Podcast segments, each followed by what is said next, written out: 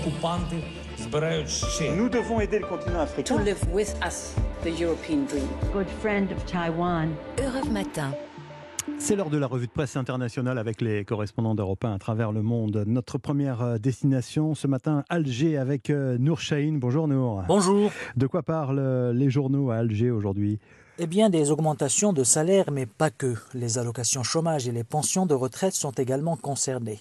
Des augmentations qui devraient frôler les 50%, annonce Algérie Eco. Le site d'information précise que le président de la République a ordonné la poursuite de la hausse des revenus des Algériens en 2023 et en 2024. Pour sa part, le Soir d'Algérie explique que cet étalement des revalorisations est nécessaire afin d'éviter que cette hausse généralisée du pouvoir d'achat des Algériens ne soit à l'origine d'une grosse inflation.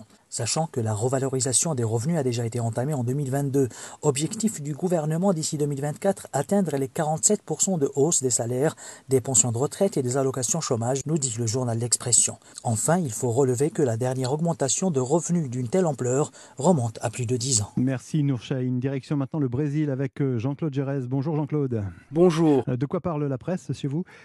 Des suites de la tentative d'attentat à la bombe près de l'aéroport de Brasilia le 24 décembre, le site Géon rappelle que l'auteur, un chef d'entreprise de 54 ans, partisan de Jair Bolsonaro, avait fixé sur un camion-citerne une bombe qui n'a heureusement pas explosé. Il voulait, a-t-il dit aux enquêteurs, créer le chaos. La Folia di San Paolo révèle que les policiers ont découvert chez lui plusieurs fusils d'assaut, des pistolets et des centaines de munitions. De quoi inquiéter les organisateurs de la cérémonie d'investiture de Lula sur l'Estado di San Paolo, qui se le 1er janvier prochain en présence de 500 000 personnes. Le site UOL indique d'ailleurs que la sécurité du président élu sera encore renforcée, d'autant que l'auteur de la tentative d'attentat avait un complice. Il a été identifié par la police, mais il est toujours en fuite. Jean-Claude Gérez, correspondant d'Europe 1 au Brésil. La revue de presse internationale, c'est tous les matins sur Europe 1.